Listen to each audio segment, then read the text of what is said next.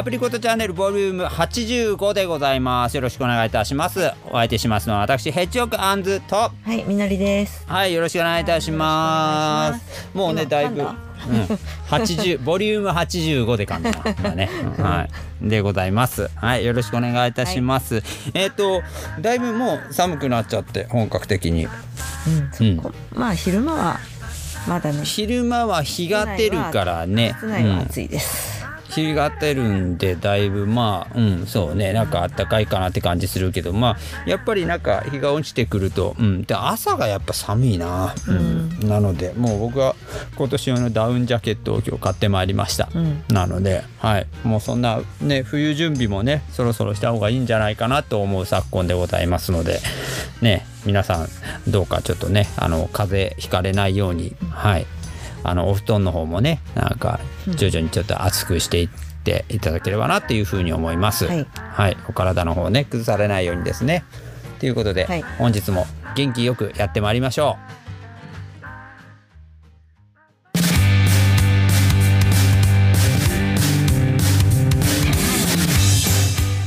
ライブの告知を行かせていただきます。えっ、と、ヘッジホックですね。はい、えー、11月にライブを行います。えっ、と、ちょうど一月後ぐらいになります。えー、11月26日土曜日、ミュージックバー空にて、空でヘッジホックが出るのは初めてじゃないかな、多分。え、そうなの？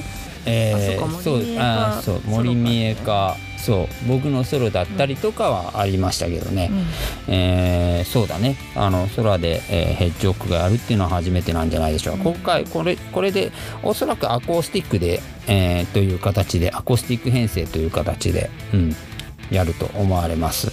はい、えー、ペイント・ザ・ハウス・レッドボリューム1はい、えーオープン18時半スタート19時。オープン6時半のスタート、えー7時という形になってます、えー出演がですね、えー加藤直樹さん。に、えー名古屋よりグランディードさん。うん、うん、にそれに我々ヘッジホックという形ですね。このイベント自体すごく盛り上がるかなと思います。加藤さんすごいあのいい歌い手さんなので、ううん。んあの以前ね年1回にもね出演いただいたアーティストです、あの僕結構個人的にねちょっとヘッジ入る前からあの結構縁があの深い方なんですよ。ソロの時からね結構対バン何回も、うん、あって、うん、あのすごくそうだな空ぐらい天井がねその高かったらねあのあれなんですけど天井の低い箱なんかでも結構ねこうライブハウスやってたりとかしたんですけど、うん。こう照明器具とかに頭がぶつかりそうになるぐらいでかいんですよ加藤さん。むちゃくちゃ背がでかいんですよね。毎回なんかこうあの頭がぶつかりそうとかっていうのをなんかネタにされてますけどね、うん。すごい、うん、すごい背がでかくてでむちゃむちゃイケメンなんですよ、うん。でイケメンで声もすごくね綺麗なね、ううんんあの力強い声されてて素敵なシンガーでございます、グランディードさんは僕ちょっと初めてなんですけどね、うん今回、うん我々初めてという形になりますねはい。あの非常に楽しみなイベントとなっております、えー11月26日ぜひぜひこちら遊びに来られてください。そしてそして、えー12月9日、えーもう再来月になりますけど、うん。えー、2月後まではいかないかですね、えー12月9日、えーこちらはトゥペロになりますね。赤坂のトゥペロがもうこれで閉店という形ですね、十あの二月いっぱいなの？そう12月いっぱい。今年いっぱいということで、トゥペロさん閉店ということで、はい、シャオンセンタートゥペロンジャー。はい、というイベントで、はい。えー出させていただきます。えーこれなんか以前ね、あのこういうね、あのバイソンジャーというイベントのあのシリーズ化した感じですかね。という形で、はい、行われます。えーオープンが18時30分。スタート19時30分。オープンが6時半のスタート7時半という形ですね。で、えー出演がレッドバイソンさん。に、えー、伊槌秀人さん。伊槌さんですね。はい。と、えーボボノスケさん、えーにフラハさんにヘッジホックという5組になってますね。ですです、はで、えーこちらが、えー2000円プラス2ドリンクオーダーという形でね。2ドリンクフードオアドリンク2オーダーっていう形ですね。はい。という形になってます。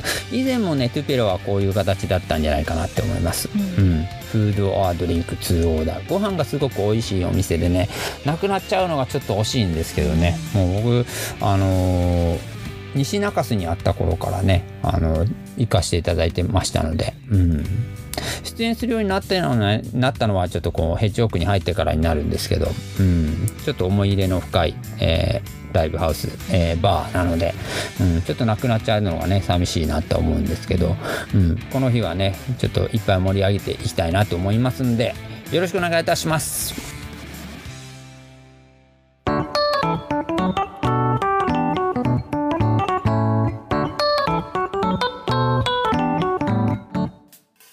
プリコットジュークボックスのコーナー行きます。久しぶりになりますね。えー前回からだいぶちょっと経って、まあたまにはね、ちょっとね、やっていかないとなと思いまして、今日はみのりさん、ちょっと、えーね、あの、一緒にお付き合いいただければなと思って、はいはい、1枚持ってきました。あのね、こないだね、僕これちょっと買ったばっかりの CD で、いろいろちょっと思うとこがあったので、あの、今回持ってきました。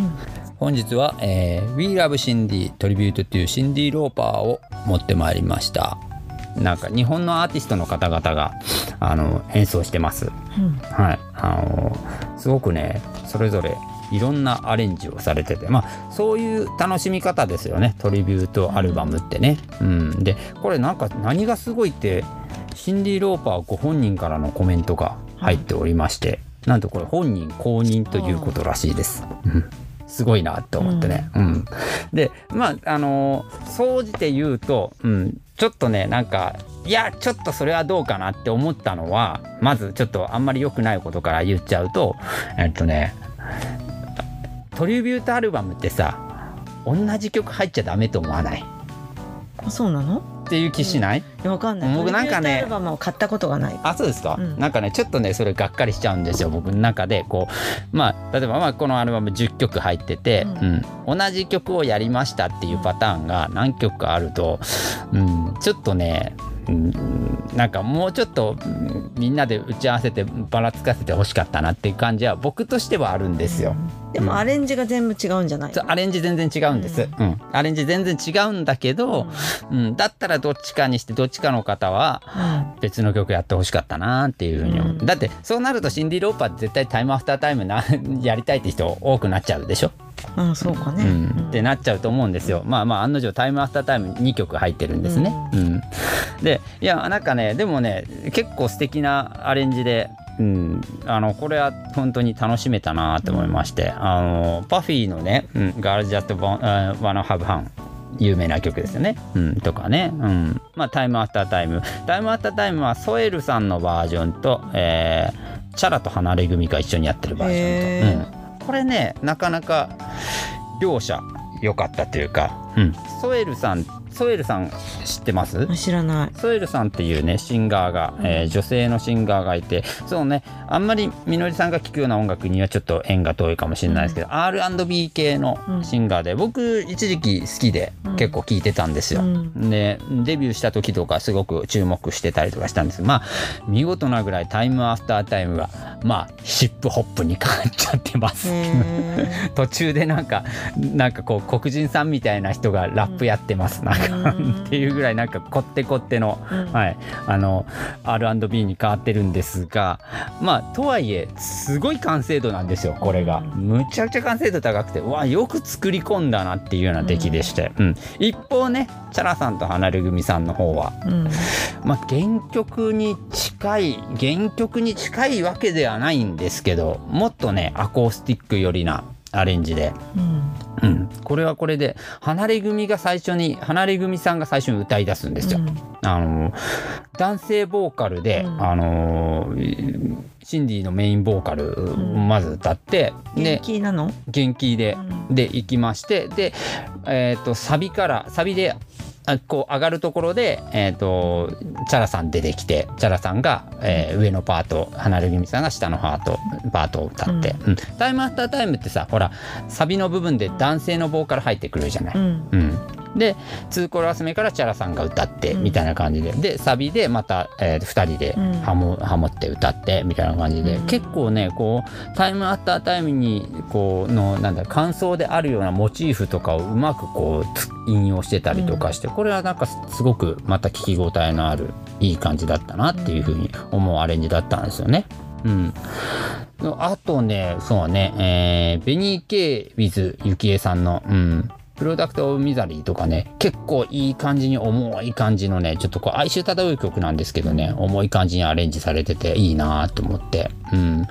で、あと、そうだな聞きどころといえば、そうね、うん、えー、あ、 True Colorsですね。 True Colorsの2曲入ってるんですよ。 True Colorsすごく有名な曲でもうやっぱねみんなよく知ってるような曲だと思うんですけどこれはねまたね両者甲乙つけがたいもうこれだから2曲入れちゃうとさあのーまあそのどっちかが好きだったらこっちにしてもう片方の方は別の曲を歌えばいいのにって思うんだけど、うん。これ両方いいんですよね、うん。今回。あの4曲目に入ってる True Colorsがダブルさんダブルさんわかります？あのねあの2人のね、えー、と姉妹で、えーとやってるユニットの方でもともとだからああなんつうんだろうかなえっ、と R&B 新しい方の R&B とかなんかちょっとソウルっぽい音楽をいっぱいやってらっしゃる方々で、でお姉さんかな？お姉さんが亡くなられたんですよね、うん。確か。であのもう片方の方一人でダブルと名乗ってやってらっしゃる、えーシンガーさんなんですけどこのトゥルーカラーズが意外や意外とこうこれは本当に原曲に結構近い感じのしっとりした True Colorsで、うん、よかったんですが10曲目にやった True Colorsが元ちとせさんなんですよ。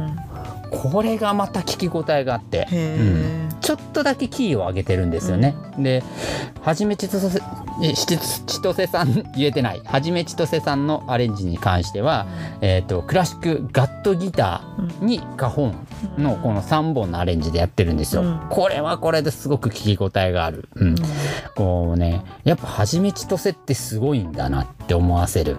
うん、そんな曲で、えーこのアルバムの締めくくりって形になるんですけど、僕このアルバムでね何が良かったって7曲目なんですよ。うん。すっげえ聞き応えのあるなんつ聞き応えのあるというかねむちゃくちゃ乗れるうん。感じにですね「グーニーズは Good Enough」グーニーズのテーマ覚えてます？うん。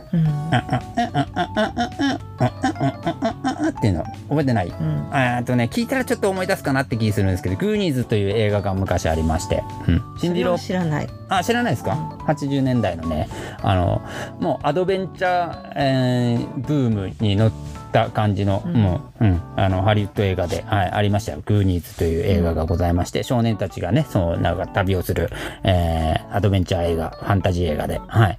ね、それの主題歌をシンディ・ローパーがまだ売れる前なんじゃないかな多分。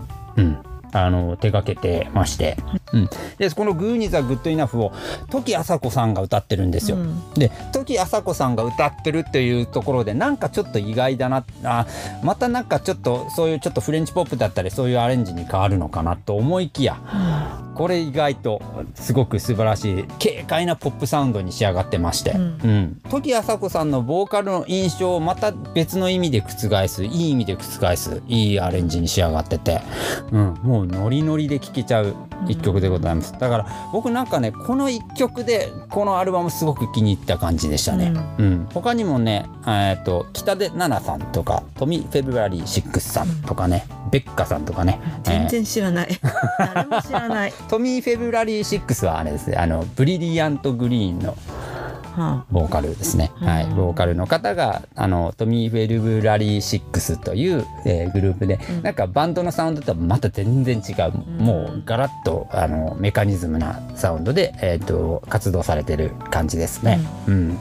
なんですが今回はこの時あさこにやられた感じでしたね、うはい、素晴らしかったです。これ本当になんかこの1曲だけでも聴く価値あるんで本当にぜひぜひあのシンディ・ローパー公認の、はい、トリビュートというシンディ・ローパー。売ってんのかな？売ってる売ってるでしょ。うん誰か古いんじゃないの？あ古いとは思うんですけど、うん。あのねアマゾンアマゾンじゃなくてもまああのネットではねでは買えるうん、販売されてましたよ。うん。うん。でなんかこう口コミの表とかもあったりとかで、うん。えっ、とね2008年に販売されてます。う、うんん。そうね。こそのくらいのそのくらいになんかこう日本で活躍してた、うん、アーティスト。まあまあ今でもねバリバリ活躍されてる方々ばっかりですけど、うん。まあもう十十何年前かうんですね、ですが、うん、これは本当に素晴らしい。あのいろんなシンディが聴ける。なんかやっぱりこう好き好き好みがあると思うのでこのこういうシンディがいいなああいうシンディがねこういうアレンジがいいなっていう聴き方で多分ね注目するとこは変わるかなと思うんですけどこれ土岐麻子のグーニーズは Good Enough は無敵かなって思いました。これは本当に素晴らしかった。むちゃくちゃ良かったです。なのでぜひぜひ皆さん We Love Cindy というアルバムでございます。はい、えー今回おすすめしましたのははい。えー、 Tribute to シンディ・ローパー We Love Cindy でございました。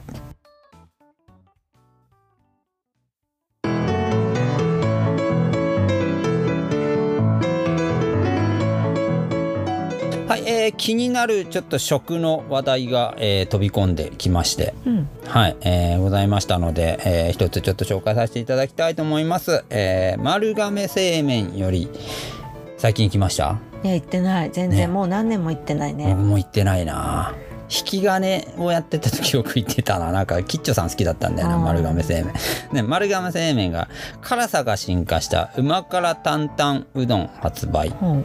やみつきになる美味しさの、えー、タルタル鶏南蛮ぶっかけうどんおお美味しそうじゃなタルいですか。トリうん。タルタルがかかった鶏っていうこと？鶏、うん、まあ南蛮ですので、ううん。んチキン南蛮だ、チキン南蛮ですね。が上に乗ってんの？うどんの上に？うどんの上に乗ってこういううこういうやつですね。みたいですよ。なんかああこれは食べてみたいですね。どうどうなんだろう。チキン南蛮嫌いなんでしょ？そう僕ねタルタルソースがあんまり好きじゃないんです、えタルタル嫌いな人はあんまりいないと思うけどねなんかちょっとキュウリっぽいの入ってるじゃん。キュウリっぽはくない？入ってない。キュウリは入ってないよ。キュウリっぽくない？なんか。いや。うんタルタルソースを食べるたびになんかキュウリっぽいなって思いながら。ピクルスが入ってる場合もあるけど、ね、ピクルスかもしんない、うん。うん。ピクルスだろうね。あのーなので僕いつもねあのお弁当の平井でお弁当の平井あのーチキンがあるんですよ。大きなチキン揚げたやつがあるんですけど、ちょうどいいサイズぐらいのね、うん。それがチキン南蛮のバージョンと甘辛チキンのバージョンと、えっとねあとね唐辛子がすっごいまぶしてある辛辛みのうん。系のチキンとこの3種類あるんですけども間違いなく甘辛チキンの方を、うんうん、僕は選ぶんですよね、うん。チキン南蛮は、うん、1回選んだらやっぱりなんかなんか、えーちょっと苦いって感じ。なんかちょっと苦さがあるじゃないですか。ないよ。チキン南蛮。ないよちょっと苦いじゃん甘いじゃん。タルタルソースってさ。だって甘酢とタルタルでしょ？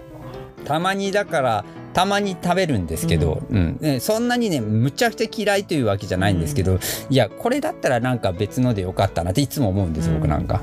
うん、ということでなんかその3種類の、うん。3種類違う2種類か。うま辛担々うどんと、うん。えータルトリ南蛮ぶっかけうどんが、まあ、こう登場するということ。で、でもタルタルとうどんの出汁って合わ合うの？そうねね。そうね。だからうどんうどんですからね、うどんだからどうなのかな？波が、えー、とタルトリ南蛮ぶっかけうどんが740円。うん。まあ、お。ぶっかけだからひたひたではないのかっていうことね。まあまあぶっかけだからね、そう。だからひたひたじゃないから美味しいかもね、うん。どうなんだろうな。うん。うま辛担々うどんが、うん。えー波が690円、うん。大盛りそ820円。れはでもなんか担々麺をイメージして担々麺のうどんバージョンって感って感じですね。多分ね。うん。これは美味しいんだろうなって気するけど、でもうどんだから結構お腹いっぱいになりそうね。えー、一緒じゃない？うどんは腹膨れるでしょ。結構。そんなことはないよ、うんそんなイメージありますけどねでも丸亀製麺のやつは麺にコシがあるからな。私あんまり好きじゃない。ああそうね。あんま まあそれを言い出したらね、もううん。もうしょうがないんでうん。それはね、もうそっち系のね。終わっちゃうからね。ん終わっちゃうからですね、ううん。でもう一つなんかねあごめんなさい。紹介しし忘れてましたけど、えー肉ごぼう釜玉うどん。これも、うんこれも美味しそうじゃないですか？うん。さ肉ごぼう。肉ごぼうってすき焼きみたいな感じなんでしょ？醤油で煮てるんでしょ、ああそうかあなた醤油がダメだ。もうだからそれ言い出したらうん。話が終わっちゃう。だろ。まあまあでもねなんかいろいろこうね丸亀製麺もこうやっていろんな商品新商品。丸亀製麺はね天ぷらが美味しいからね。そうね、うん。ってことはまあ何番はいけるかもねそういや揚げ物系は。ねでもどうなんだろうな。ちょっと違う気がするけど、ね、なんかね天ぷらが美味しいというか天ぷらがすごいボリューミーなのよあそこ。そうそうそう、うん、だからあの僕が引き金っていうそのユニットで2人で、ね、やってた相方のキッチョさんとにかく食べるんですよ。うん。いまだになんかマック何個食べるんだっていうぐらい食べる人なんですけど、うん。そういう方はなんかこう丸亀製麺。もうあの練習あその時ね練習6時間とかやって途中休憩とかと取ったりとかしてたんで、うん。格安でねこう6時間パックとか練習しううん、ん取ったりとかして、うん、ねまあ近くに丸亀製麺あって丸亀製麺行きましょう行きましょうっつって言って、もうキッチョさん練習の途中でもすんごい食べるんですけど僕歌うからさもう途中で「おえ」ってなるの嫌だったうん。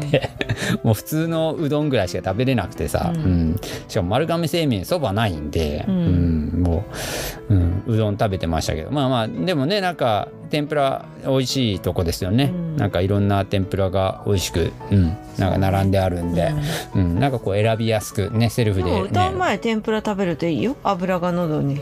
いや丸亀製麺のサイズだとおーおーってまあくるでしょ。大、きいけどね。ううん。うん、なのでなんか適度な大きさのやつを中から選んで僕なんかいつもね、卵とか好きだったな。ああ美味しいですね。ううんん。あとなんだっけなんかまあごぼう天もねうんまあごぼうは博多のうどんじゃねごぼう天はちょっと。そうね、ん。おなじみな感じにけどね。なってますけどね。あとほらなんかちくわ天とかもあんじゃん。うん、うんちくわ天僕好きなのちくわがすごい好きで、あの、練り物がすごい好きなのよ。うん。ちくわとかつえつくねとか好きなんで、うん。ちくわ天僕すごく好きなんですよね。でもちくわそのまま食べるのは私あんま好きじゃないよ。あ、そうなんですか？うん。なんで？わかんない。あれあれそんなに好きじゃないっていう人いるんですね。う。ん。うん、なんか。そのままって食べなんか天ぷらねち磯辺揚げとかさ、うん。そんなんだって食べるけどちくわそのままっていうのは食べないな。僕結構食べますけどね。あの例えばコンビニでちょっと。あまあ売ってるもんね、うん。コンビニにもね。ちょろっとなんかうん。もう一品欲しいなみたいな時ちくわよく買いますよ。でそうそう僕ねこの間ねそうそう、うん。そうやってちくわをねなんかむしゃむしゃ食べてたんですよ、うん。その中と一緒に。うん。だからうちのねうちの後藤さんにこういう名詞こういう名詞出しちゃいましたけど、職場の人ね。職場の人にね、うん。あのちくわそうやって食べるんだって言われて、まあ私も多分言うと思うそう、うん。いやちくわうまいですよね。でもう俺結構好きですけどね。ちくわ好きじゃないですか。いやいや嫌いじゃないけどさみたいな。別に嫌いではないけどそんなそのまま丸ごととか食べない？丸ごと食べないですよ。なんか手頃じゃないですか？なんかえーなんかねこうほらえー輪切りわまあ、まあまあ輪っかになってるから切ったりしますね切って、なんかマヨネーズとか、うん。あのサラダにあえたりとかねしますけど。とかはするけどでも十分味ついてるじゃないですかちくわ自体に、まあそうだけどそのまま食べないなおでんのちくわとかね。あおでんのちくわもうおでんでもちくわを好んで選ばないかもしれない。あそうですか、あうん、僕は絶対入れますね自お分の。でん自体があんま食べないからね。まあまあまあまあね。あおでん食べないそんなに。あんまり食べない。今からの季節はおでんじですかきではないかな。あそうですか、うん。えー。僕なんかねそうなんかそのお店でお店でっていうかコンビニとかのおでんも美味しいんですけどうん。わりかし。コンビニのおでんなんて買ったことないよ私あそうですか、うん。美味しいですよなかなか、うん、美味しいんだけど、うん。なんかお家でやる方が好きかな。うん。うん、お家でやるおでん好きで必ずちくわ入れますね。うん。ちくわとあなんだあのえっ、とごぼうがなあーなんつうのあの、うん。ごぼう天ね。ごぼ天、うん。うん。とあのふ福岡っていうか九州ではあれを天ぷらっていうからね。そうですね。さつま揚げのこと、ね。さつま揚げ系のね。だからあの中に、えー、とごぼうが入ってるのがあったり餃子巻きだったりね。餃子が入ってるのもあるでしょ、餃子巻きは好きおでんの具では何が好きじゃん？えー、きくらげ天とかきくらげ天きくらげ天どんなんだっけ？丸天にきくらげが入ってるやつ。一緒に練ってある。練りなかなかそれなくないですか？あるよ。あそうですか。うん。練り物屋さんに行ってごらんなさいよあなた。そうですか。あとねなんだ？こっちであんま食べないけどはんぺんとかね。あはんぺんは美味しいね、あはんぺんってさでもそうよね。こっちでおでんにに入らないでしょ入らないですよね、うん。僕だからあのなんだ？関東とかあっちの方ははんぺん食べるけどね、そうそう。あの僕その長崎で育って、うん。長崎でお家で僕いつもおでんやってたんですけど、うん。あのなんだえっ、と「グーグーガンモ」ってアニメあったでしょ？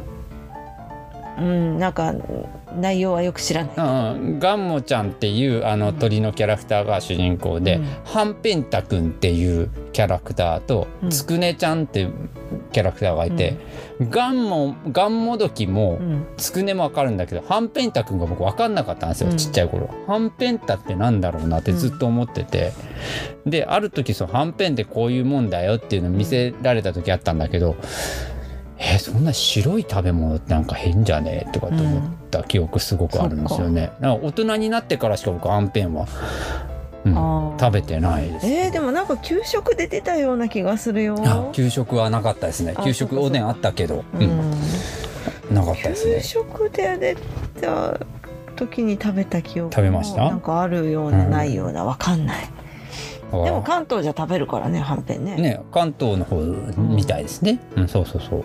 だから長らくそのグーグーガンモンのそのうん。謎が解けなかったんですよ、えーおでんくんってあの おでんくん。フランキーのさ、はいはいはい。あのほうえーほう北条まなみさんがいやそれ知らないんだけど。ここおでんくんの声の人であす。よそうなの？北条まなみさんあの女優のねその北条まなみさん。そうそうそう。うん、北条まなみさんまあんないがけど。うん。そうあのあれはおでんの具の人でしょ？キャラクターが、うんキャラクターが全部そうですみんなね。うんうん。おでんくんみんなそうなんです。でもなんか私ね東京でおでん食べた時にさああの豆茶ってはいうのを食べたんだけどそれがめちゃくちゃうまかったんだけど紅茶どういうやつ？あのねご飯あのご飯の上にあの豆腐が丸ごと一丁乗ってんのよ。うん。おでんので煮た豆腐。ほうほうほうほうほうほう。ほう何の衣とかが何もない。それの上にネギがバーってかかってて、えっとつおでんのつゆがかかってあのお茶漬けみたいになって。るほうほうほう。豆腐おでん茶漬けみたいな。そおれがめっちゃうままだったのよ。ああそれ美味しそうですね、へえそう。あれが忘れられなくてもう一回食べたいなとは思うんだけど、紅茶。うん、へえおたこっていうねおでん屋さんがあるの、ほう。うん、そこにそこで食べれます、紅茶ですうん、ね私は新宿だったかな、食べたの。わりかしその東京の方々にはおなじみのうんかなわかんない。おたこだけなのかもしれないけど。そうですね。うん。へなんか昔はねそのお店が福岡にもあったらしいんだけど。えほよく知らないけどね。うん。私はなんか東京で食べた時に美味しいなと思って。あーでも食べてみたいですね。その紅茶ね、紅茶そうだからおでんにほら豆腐を丸ごとた入れるっていう感覚がないじゃん、まあこっちじゃないですね、うん。うん、こっちはほらせいぜいさ牛すじとかさ。まあまあ卵。厚揚げはね入れます厚揚げをけどね入れるね、うん。大根とかね。うん。あと丸天とかね。そうそう。だからおでんってさ、うん。おでんで好きな具は何ですかっていう話の中で今僕なんか全然大根出てこないよねと思って大根ってどう考えてもなんか人気ナンバーワンでしょ、うん。なんで大根あんま好きじゃない。いや食べるけどね、うあん、あ、食べますすよ、えーいやそのねこれね僕がね何年か前に勤めてた職場でね、うん。えーその職場に、えーっとアルバイトで来てた、うん。えー大学生の子がもうもう今は就職しちゃってねもう鹿児島の方にいますけどね、あの大学生の子がえーっとね、えー学祭でねうん。あの学祭で出せる出し物としてで学祭で出せる食べ物って言ったらかなり制限があるらしいんですよ。まあ大体でもおでんとかよく出てるよね、うん、ただそのもうその僕その彼が大学生だった頃はもうだいぶもうちょっと進んでて衛生面とかもあったりとかして、そのあれはダメですこれはダメですっていうのはすごく規制があったらしくて、ねこれだったらいけるんじゃないかなって言ったのがおでんの大根のみ。大根のみでお店で出したらしいんですよ。でなんか出すんですよね。って話をその前々から聞いてて、うん。ああなるほどな。それはでも一ついいアイデアかもねとはって思って聞いてたんですけどもう爆発的にヒットしてもうあっという間に完売しちゃったらしくて、うん。おでん、えー、と大根1個100円とかでなんか、う売ったらしいんですよ。でまあそんなにだって手間もかかんないじゃないですか、うん。大根1個だったら。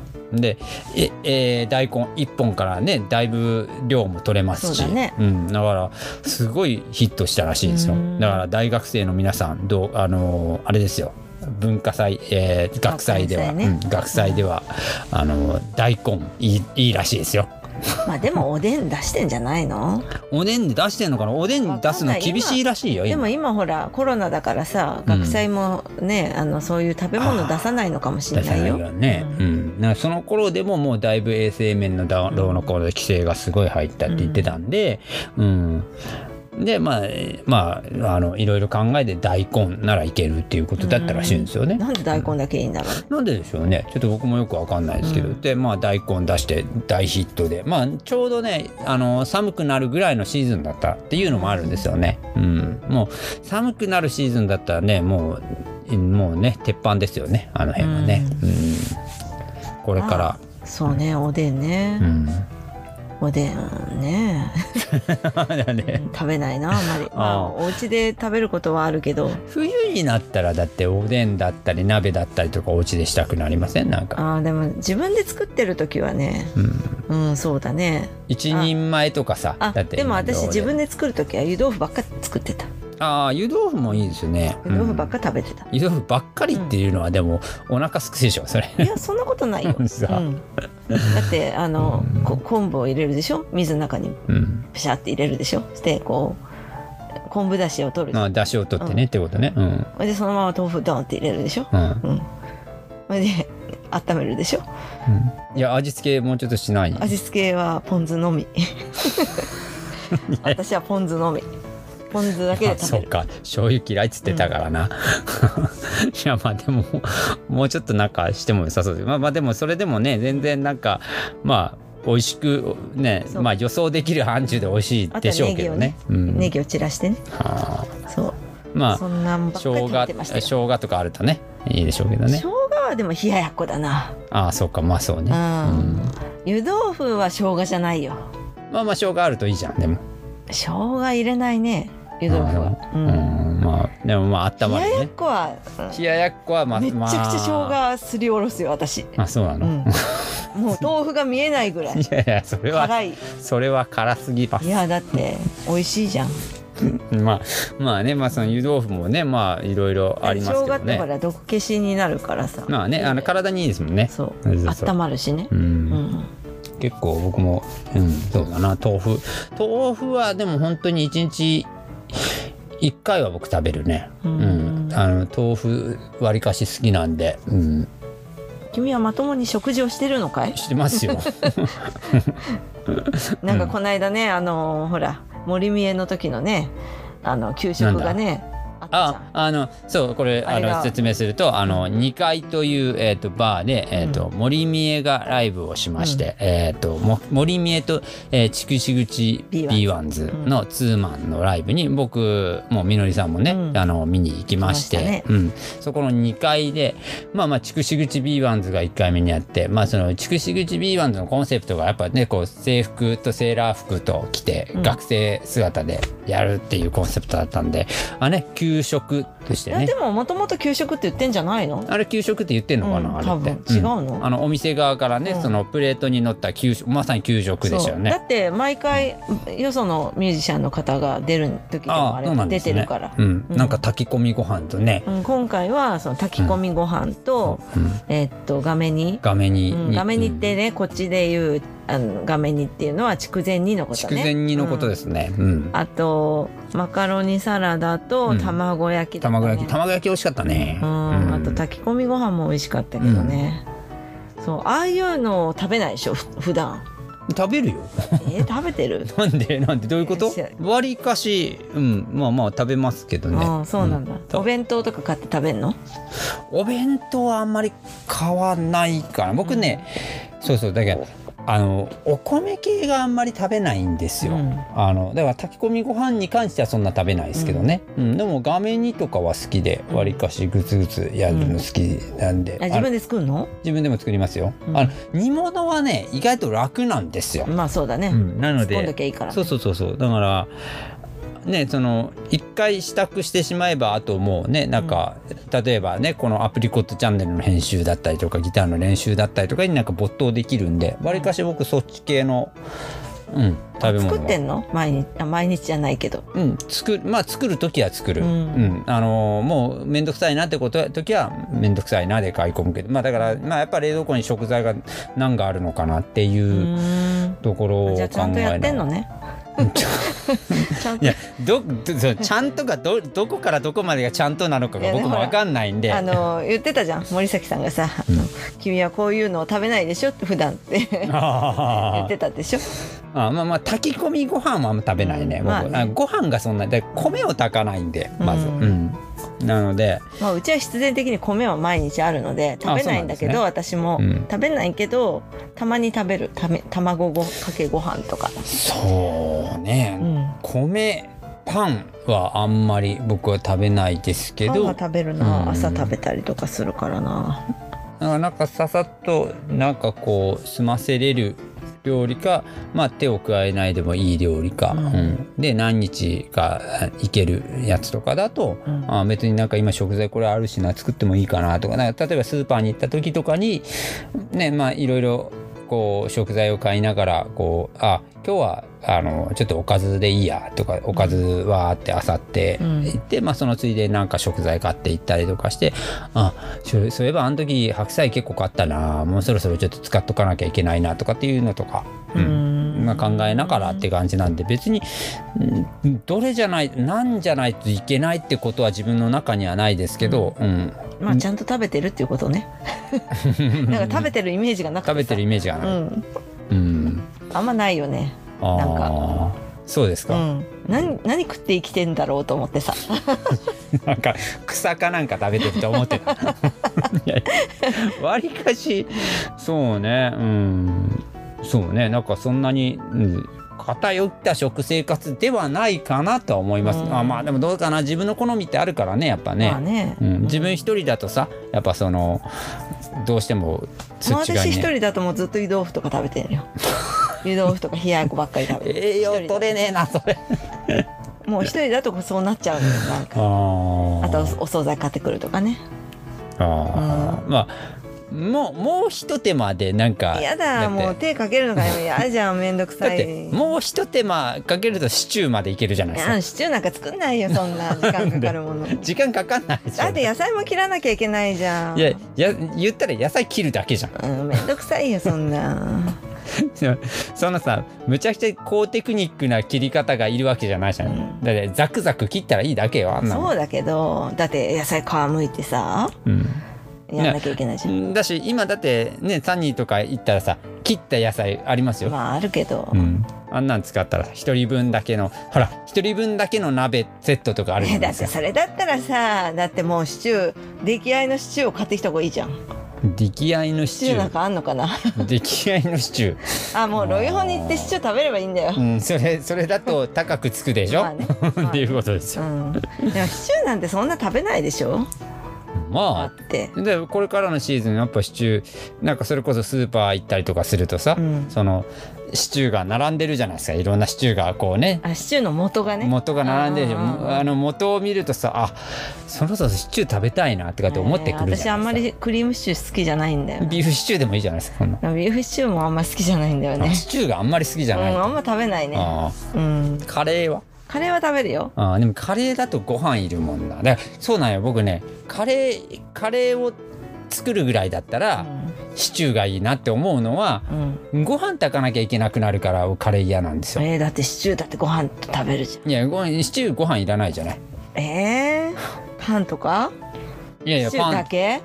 シチューだけでも十分いいし、ままあまあちょっとねシチューにサラダとかでもいいじゃないですか。うん。またそんな手間のかかるめんどくさいな。なんで？だってシチューとサラダも用意するんでしょ？サラダがじゃあ何何の手間かかんのよ。だって野菜切らなきゃいけないじゃん。じゃあねじゃあじゃあサニーレタスちぎりますだけでもサラダになりますよ。まあね。それでいいじゃん。うまあね。まあ。サラダなんて何も手間かかんないじゃないですか。だって。あーめんどくせえ どうどうよこの女子？どうですか？視聴者視聴者の皆さん。この女子。死はないからね。リスナーの皆さんみたいな。リスナーの皆さん本当に。ね本当ねあ本の主婦の人尊敬します。まあだって仕事しながらさ料理するってすごいと思わない、うん。だって私絶対できないもん。でも料理しなかったらだってご飯できないでしょ？だって出来合いのもんばっかだと高くつくでしょ？そんなことないよ。だってだってほらスーパーのさもうほら夕方とか行くとさスーパーであお惣菜半額とか、見切り品とかね。うんあんじゃん。見切り品でも見切り品ってさ見見切り品売り切れてしまうことだってあるわけじゃないですか、まあね。売り切れてないから見切り品になってるわけでしょ、うん。でもさ残ってることが季何節食べてたんだろうね。ね本当そう今はさ今はね実家だからうん。うん、お母さんご飯作るからさ 私全然あなた作らないんですか？あ作んない作んない。全く作らない 一回も作ったことないよ。実家で。そう。たまに作りませんいや作りません。うん。作る楽しみだってありますよ。楽しくないんだもん作るのいやいや。料理嫌いなんだもん。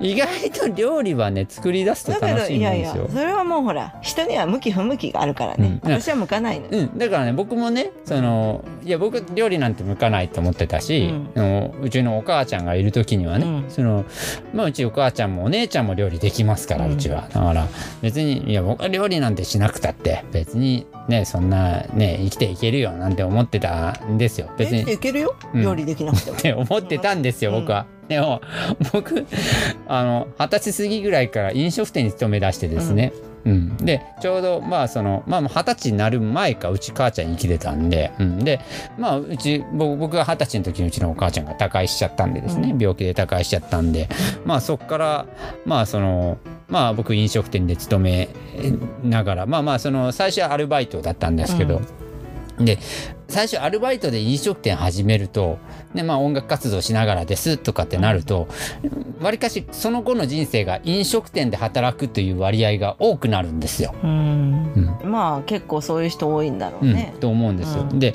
もう結構飲食店で働くことが増えちゃって、うん。でもうってなるとやっぱ包丁をねその握る機会もやっぱ増えるし、うん。鍋振る機会も増えるんですよ。うん。もうねほんと後悔したのが二十歳までにうちの母ちゃんに俺料理を教わっとけばよかったって本当思ってですね自分の家の味が出せないからですね、それはやっぱ後悔。やっぱうちの母ちゃんの料理また食べたいなって思うことやっぱあるんですよね、うん。結構。でまあまああのうちの姉のお家に行ったら今ね結構そこを再現できる人なんで、ううんちの姉は結構その料理学校とかちゃんと行ってプロフェッショナルな人なんで、うん。うんなのでわりかしそういうのを用意してくれたりするんですけどあやっぱちゃんとやっとけばよかったなっていうのはね僕今すごく感じるうん。ところなんで、ね。私全く思わない。うん。子供の頃ってさ 素直にさお母さんに料理を教えてって言えないんですよね。そうなの、うん、なんか言えなかったんですよ。僕、うん。今だったらちょっと教えてっていうふうにうん。言えるのになと思って、私今も昔もない 言えない。いや言えないじゃなくて言わない。言わないの、うん、全く興味がないから。別にだから親が死んだら私のご飯はどうなるのかなってはちょっと思ってるけど、うん。まあなんとかなるさと思ってる。湯豆腐食べときゃいいから。いやいやいやいや。いやいやいいやだってねなんとでもなるのよ本当に。なんとでもでも、うん。でも自分で作れれば何とでもできるんですよ。だって作りたくないもんいやいやあんまだり別にほらあれが食べたいこれが食べたいっていうのがそこまでないからさ、うん。でも作れると楽しくなってきます。作る作る。全く楽しくない。作るそのいやだ楽しくない。もう私昔から本当料理嫌いだからさ。作るなんだプロセスがさ。いや全然楽しくない、楽しくなって全く楽しくない。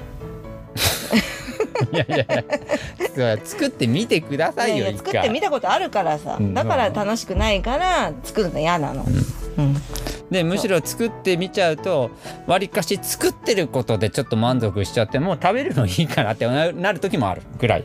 うん、私だからなければ食べなくていいかなっていうタイプ。うん。何でもいいのよ、ううん。まあ、嫌いなものは食べないしね、まあ いやまあ。いいのよ。それはねほら人間向き不向きがあるから。向き不向き。まあそのうん。別にそれでプロフェッショナルになってくださいって言うわけじゃないじゃないですか、なんか一つの楽しみとしてね、うん、楽しみ他にあるから別に、料理をしなくても。経験ってすごく大事ですよ。経験してますよ、うん。そりゃこんだけ生きてりゃ、ね、いやいや料理もすすることもあるんです。うんだけど別に好きじゃないからしたくないなと思って。うん。ねうん。そう。作ったら美味しいものできたまらあでも楽しい卵ですよ。焼き上手ですよ。あまあでも卵焼きできるならね、うん。卵焼きは結構ハイテクニックなうん。卵焼き上手ですよ。なかなか難しいものですからね作れば作れるの。うん、だけどもその工程がもうめんどくさくて嫌卵焼き作るの楽しいじゃん。卵焼きたな楽しいと思いながら作ったこと一度もないもんだっいやて楽しいでしょ。料理を楽しいと思いながらやったことが全くないから。卵料理はさだってできていくこうね完成していく様がもうあれだって一つの芸術でしょ。あでもそういうふうに考えて料理しないからさ。だって自分が食べるためだけに作るじゃない？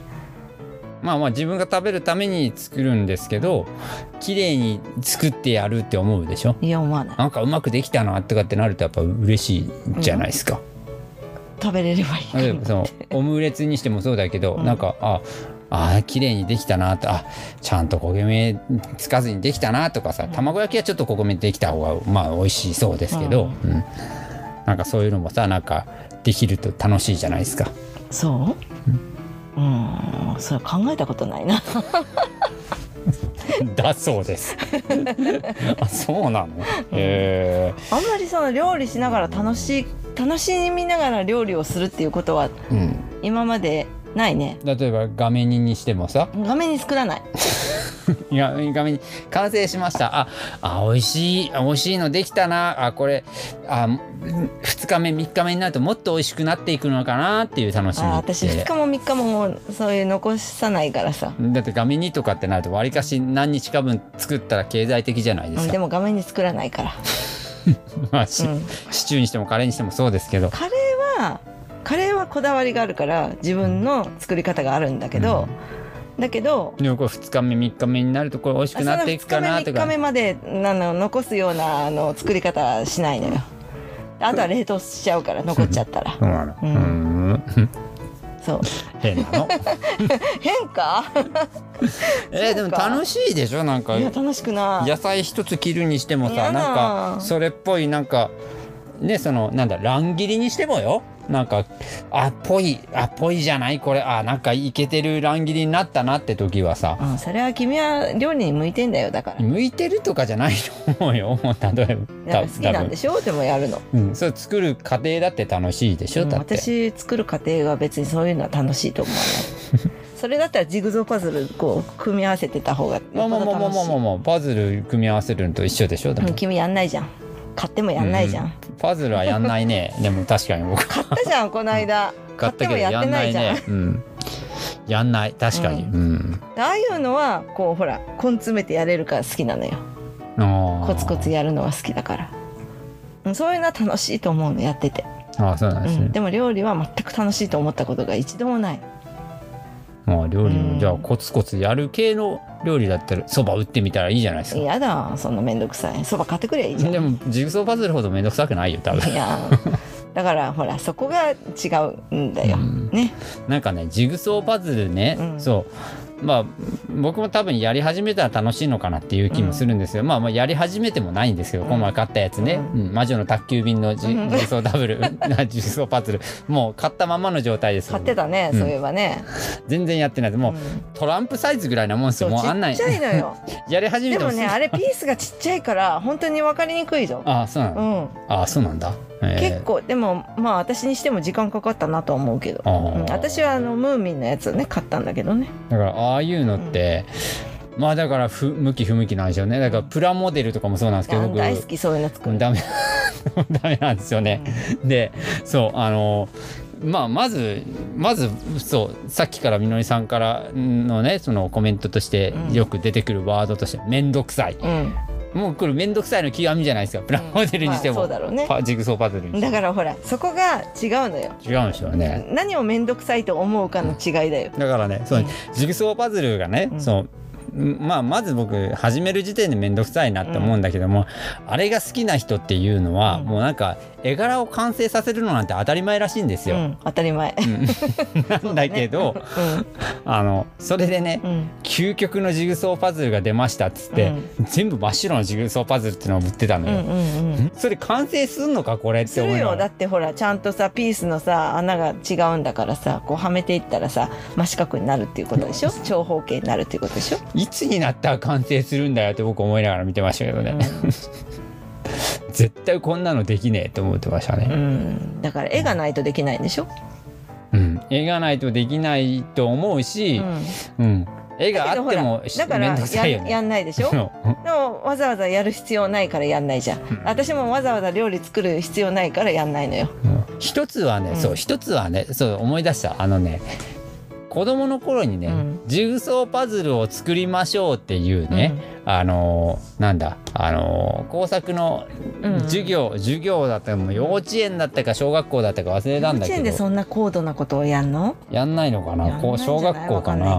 うん。でそれをやりましょうっていうのがあって、で挑戦したんですけども、もう作れなかったんですよ。あのーなんつうんだろう作ろうとしててなんかこう絵描くじゃない、うん。まず絵を描きますと、うん。でその裏にそのまあ切る、ん。なんだあの形をかたどっていきます、うん。でいろいろかたどっていったらさもうなんかかたどるのが下手だったみたいで、切っていったらものすごいちっちゃいやつとかばっかりになっちゃって、うん。もうこれ絶対完成できないじゃんみたいな形になってさ、ですごいお母ちゃんに怒られたのその時に。ななんでそんな考えてやればもっと大きく切っていったらいいじゃんっていうふうに言われたんだけど、もうそれからもうなんか俺もうバズなんてやんねえと思っうんうんちゃってさ。っていうのを今思い出した。トラウうん。まあ別にパズルなんかやる必要ないからさ、うん。まあまあまあまあね。うん。まあ、たまたまね。でもね。あれですよね。あのなんだボケ防止とかにって言いますよね。あそうなの？うん、パズルっていいって言いますよ。だからうちのおばあさんがうん。うん。あのわりかしこうなんだあの地方がちょっと晩年激しかったので、ううんちのおばさんにあたる人がね、うん。結構大きなパズルをねあの持ってきてましたうね。ん。でこれをやるとあのボケ防止になりますよと。あと写経、ううん。ん、あれはいいらしいですよ。うん。般若心経を書いたりとかするの？そういうこと？般若心経なのかな、うん、まあなんか書いてましたねうち。ううん。んで僕も一度写経はね挑戦したことあるんです、うん。写経は僕も良かったなって思って、ううんんあれはねなんかちょっと心がスッとするなっていう感じ。でもともと書道をやってたので僕もね、うん。なのであれは良かったなっていうふうに思いますけどね。まあ書道もね、うん、できますけど、まあ、別にあんまり興味がない。うちは母がね書道の先生だったから。ああそうなんですね、うん別にでも親の職業ってあんまりなんていうの？ああそうかね。うん興味ないっつああまあでも書道家の方ってねその親御さんから引き継いでる方とか結構いますよおるね。けどうん。ね、まあ、僕のいとこにもいます、あのおね、あの親御さんが書道の先生やってて、ううん。あ僕ら世代僕らよりも、えー、と僕らより7つ6つ上のいとこかな、あの今書道の先生やってる、ううんん人、まあほら書道でもほらもう今さパソコンの時代になったからさ字を書くことってあんまないじゃん。あで昔はね重宝されてたのよあ私も。そうね。だっいろていろさ症状を書いたりとかね。なんかこうほら達筆っていうものの価値観が今ちょっとないでしょ。ないですよね、うん。だからだ今の子字下手ですもんね。まあ上手な子もいるよね。いるけどうん。うん、いるけどうんでほら今ね履歴書もさワープロでワープロって言わないねまあ今ね。パソコンで、ね、パソコンで打ってくる子が多いのよ。多いですね、うんでもそれはあんまりよろしくないんだけどね本当はね。どうなんだでもどうなんだろう。企業はそういうのでも受けあのよくなってきてますよねだんだんねその辺はね、うん。でもうちはねあのちゃんと手書きの履歴書を書いて来てくださいってああ、そういうんところがねもともとそうだったんですけどね。ね。だからだから僕ら高校生の頃ねそのなんだえっ、と就職活動をしますっていう頃っていうのは、僕ら職業校だったのであの履歴書の書き方ってすごい、ね、あそうなの？あの指導を受けてそんな指導があったんだ。あったあった。あのね履歴書をね書くときにあの続け字になってはいけないので、うん。あの例えばちょっとねあの跳ねちゃいましたとかさ、うん。なんか次の角に行くところでちょっと跳ねちゃったとことかがペケなになっちゃう。へうん。でもでもほら履歴書のさあの、うん。ほら用紙買いに行くとさちゃんと見本みたいなの書いてある書いてますね。ううん。んああいう感じで書けばいいってねことでしょだからあの見本をよく見ると、うん。ちゃんとやっぱりそういう綺麗にどこも跳ねてない、ん。なんか跳ねるべきところしか跳ねてないうん。ような字を書いてるから、でもさ履歴書を書くっていうのはさだってすごい量あの書くわけじゃないあの1枚じゃないしさ、うん。あの1枚に書く文字の量も情報量もすごいあるわけじゃないですか。うん。でなると凄まじいこう集中力が必要になってくるわけじゃないですか。そう？うん、うん。なのでうん。あの本当に一切ねその誤字脱字というものは本当にそのそのレベルでですよ、そのうん。羽とか止めとかを間違えないようにとかっていうレベルの誤字脱字っていうものを一枚通してやるっていうのは結構大変なんですよ。うん。だって最最後の方でちょっと間違えただけではいやり直しになっちゃうんだよ、まあね確かにねだから結構大変なたまにあるね私も、うん。昭和とか書くときにあ平成だったとかさ。いやまあまずそのレベルじゃなくてよ。そう。あその違うの？そんなレベルじゃなくてよ。あそうそうそうそう。じゃなくて、うんうんうん。だから私はそれがよくあるよ。あここまで書いたのにさまた？みたいなね。もう履歴書書くことないけどさ、うん。それはまあやり直さないとね、それはもうがっかりするよね。ね、うん。うん。だからだから結構な情報量あるんであのでもあれだよ。今さあの全然話違うけどさ、はいはねえ昭和って書く人うん何？ほら生年月日がさ、はい。平成の人ばっかりだからね。そうね、うん。もうだから30年は経過してますからね。ね。だから今の20代はもう平成生まれってことですもんね、だってうちのね子供たちがこう履歴書を書いてくるわけですよ。うんうんね。平成ばっかりだよ。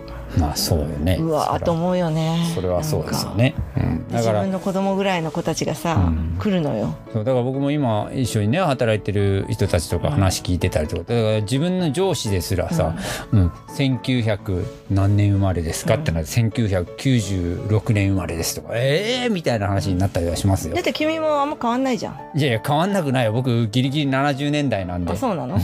79年なんでうん。僕は。昭和生まれ？昭和生まれですよ。平成生まれじゃないですよ。そうなの。うん。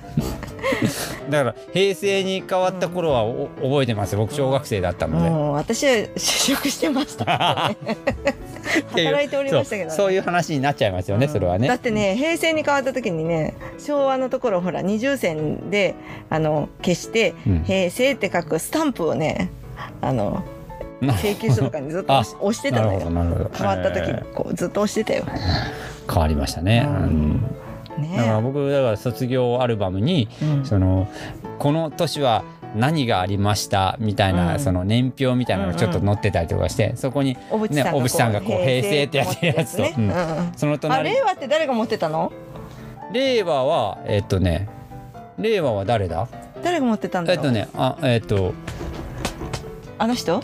あの一回総理大臣になった人。そうですそうです。えっとねなあの何何さんだったっけ？あのえっとごめんなさい名前が出て名前が出てこないそんなこと言ってちゃダメですよ本当にもう。やだわ本当に。いやもう本当ひどい。いや本当ね。でもあそうですよ。この前、うん。ほら安倍さんの弔辞を読んだ人じゃないよあの誰だっけ？名前忘れちゃった。安倍さんわかるんですけどね。そうそうそう。なんでしょうね、えーそんだけ存在感がないのかしら。うんちょっとしか1年ぐらいしたっけ？総理大臣。そう何ねだったかあ小渕さんじゃなくて誰だっけ？小渕さんとか言ってるし小渕さんいつよ？小渕さん。えー、もうやだ名前が出てこないよ、もうやだねも本当に。う、うん、二人とも出てこないというねもなんでしょうね。ね。麻生さんはわかるんですけどうねうん。あと ななんでしょうね本当ね。えー麻生さんわかるのにな。やだ。ここまで出てこない、ね。え。なんだろうね。まあそんな感じですよね、うんね、うん。本当だんだんねもうそれは物忘れも激しくなってくるわけですよね。ねどうする、もうちょっと、うん。もうでも令和もすぐあまだ終わらないか。う ん何言ってんの？令和まだ終わんないね。まだ始まったばっかでしょ、うん始まったばっかだね。うん。うんだってもうさもうちょっとしたらもうほら令和生まれですっていう子がさ就職してくるのかもしれないよ。うん。まあまあまあまあでもねそうそうですよね。それはね、うん。だってこの間ついこの間だって平成生まれの人がデビューしましたとかって話よく聞いたりとかしてたじゃん。あそテレビとかで平成生まれだってよこの人みたいな話してたう、うんでしょ、それはもうでも遠い昔の話だ。いぶ前になっちゃいましたけどね、なんか僕なんかついこの間のみたいな感じしますよね、なんか。だってこの間ね友達のバンドがさはい。30年ですよ。はいはい。なんかまあえー結成した当初から私は知ってたんでこの間ライブ見に行ってさうわあれから30年も経った？みたいなさ。ことを30年そのバンドでやってたんですか、うあすごいあですね。私じゃないけどね。ええ。友達がね。素晴らしいです30ね年やってるバンドって。えねえ。え。ねあれから30年も経ったんだと思いながらさもうさお互い50代になっちゃってさ。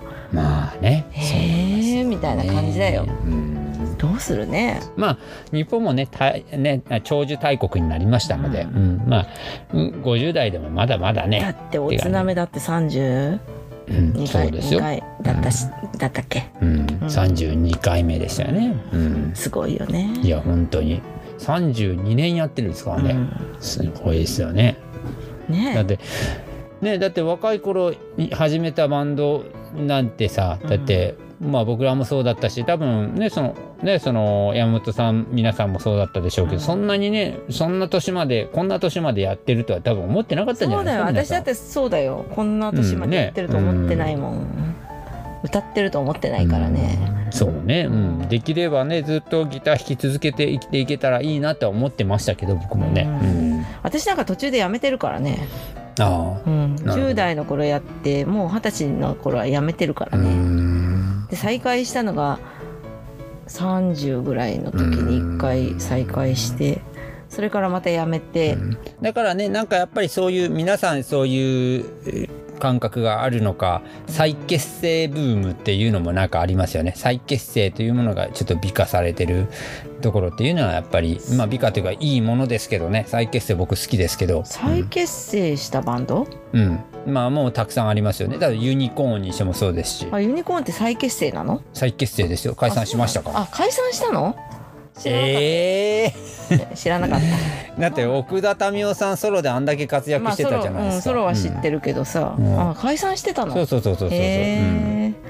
解散してまあしばらくソロやって、でパフィーねそのパフィーのプロデュースやったりとかして、うんね。でパフィーのプロデュースって民生さんなの？民生さんですよ。へええー、パフィーはなんで売れたと思ってたんですか？え知らない。奥田民生プロデュースだから売れあたんですよ。そうなの？うん。そうそうへー。あの脱力した感じが、うん。うん。ね、だから当時ね小室哲哉だったりとかなんていうかそういうプロデューサーブームそうねっていうのがつんくとかね。うんそうそう、うん。あって。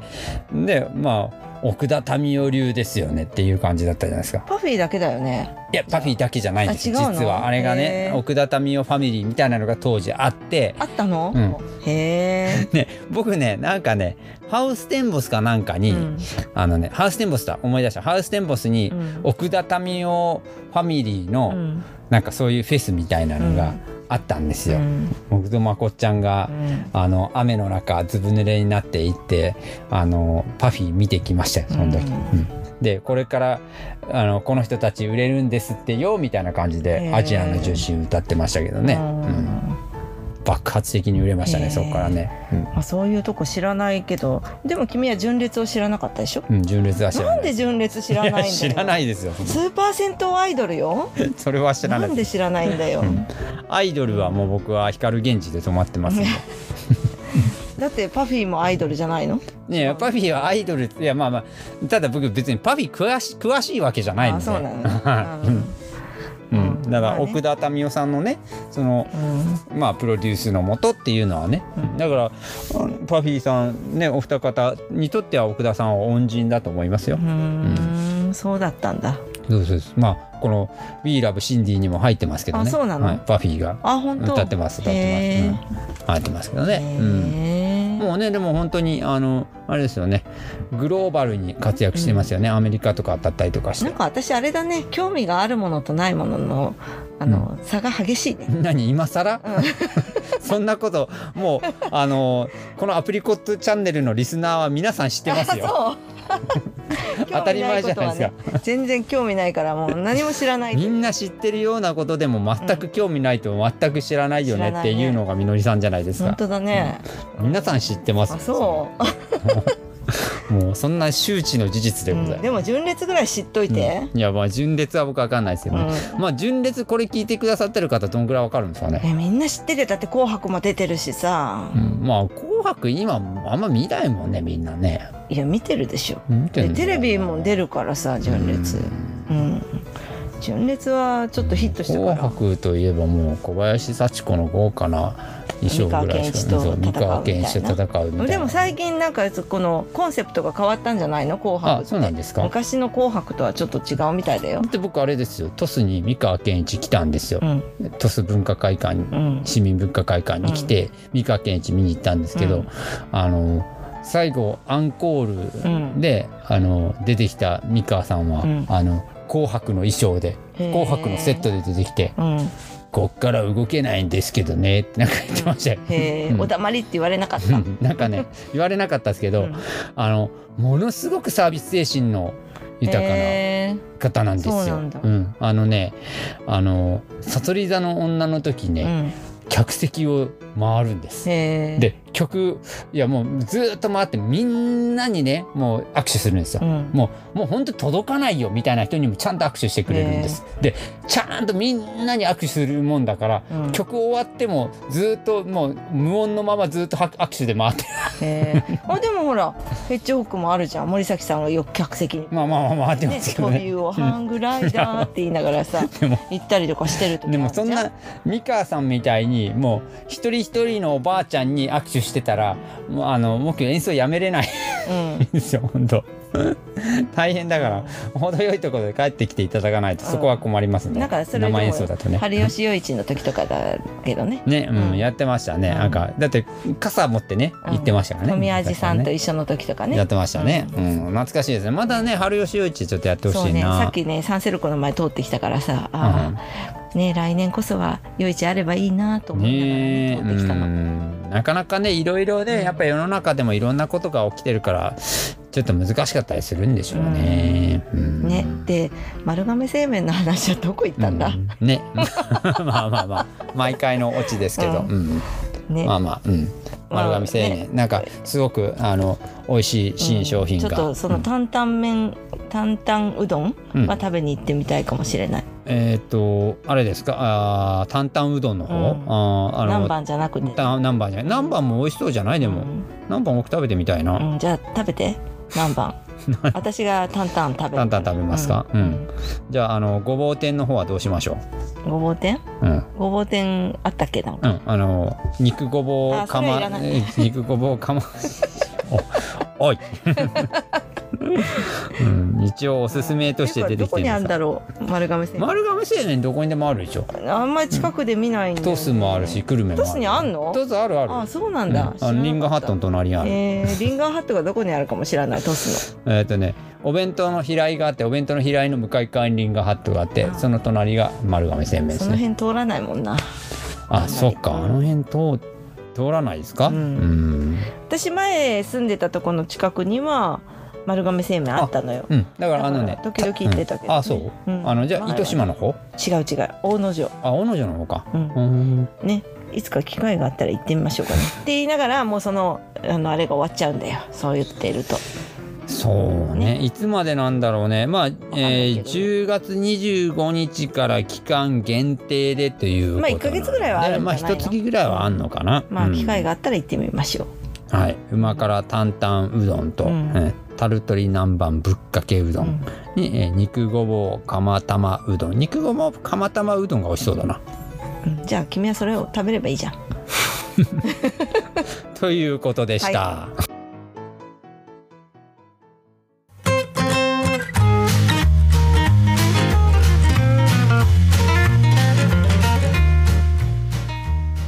アプリコットチャンネルボリューム85でございました。はいえー、とどんどんねこれからまた寒い季節がやってまいりますので、皆さん風邪など召されぬようにねあの注意されてください、えー。寒いのはねいいんだけどななんか。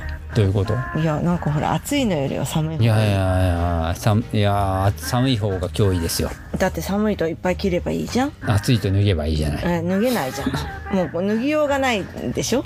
いやいや、まあ、暑いと薄着をすればいいだけの話じゃないですか、うん、寒いのはだんだんやっぱ体の節々痛くなったりとかもするしもう何もしたくなくなるんですよ。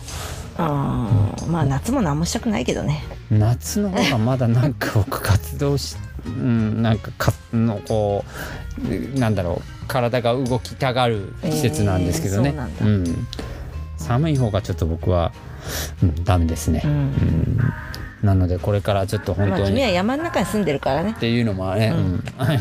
この返しなんかだいぶ毎回ありますね、うん。山の中に住んでるんだけどねっていうのね、なんかライブの時も言ってたね、うん。なんかね。なんかあ誰かがいいお家行くけんとか言ってたね。言ってましたね、うん。はい、いつでもお待ちしております、うん。山の中ですけど。山の中ですけどね、うん。寒いようちはあでもほららタケノコ掘りに行けばいいんですよ。うん、まあそれはもうね。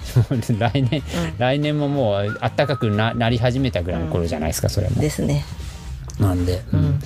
寒い季節はうちは本当にしんどいのではいタヌキも出るしね。うん、たぬたぬきはまあまあ出ますね、年中ね、うん。出ますけどね。年中？冬眠しないの？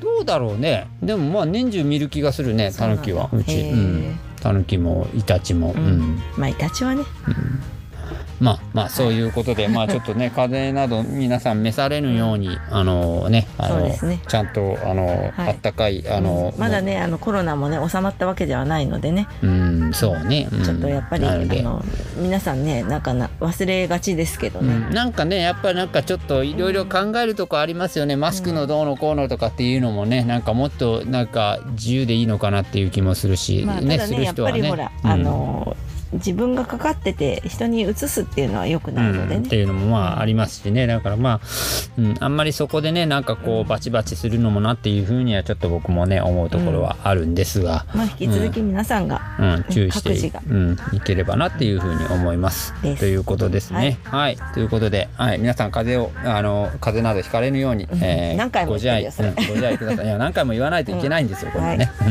ということで、はい、はい。えーアプリコットチャンネルボリューム85でございました。はいお相手しましたのは私ヘッジオークアンズとはいみのりでしたでした。はいではごきげんよう。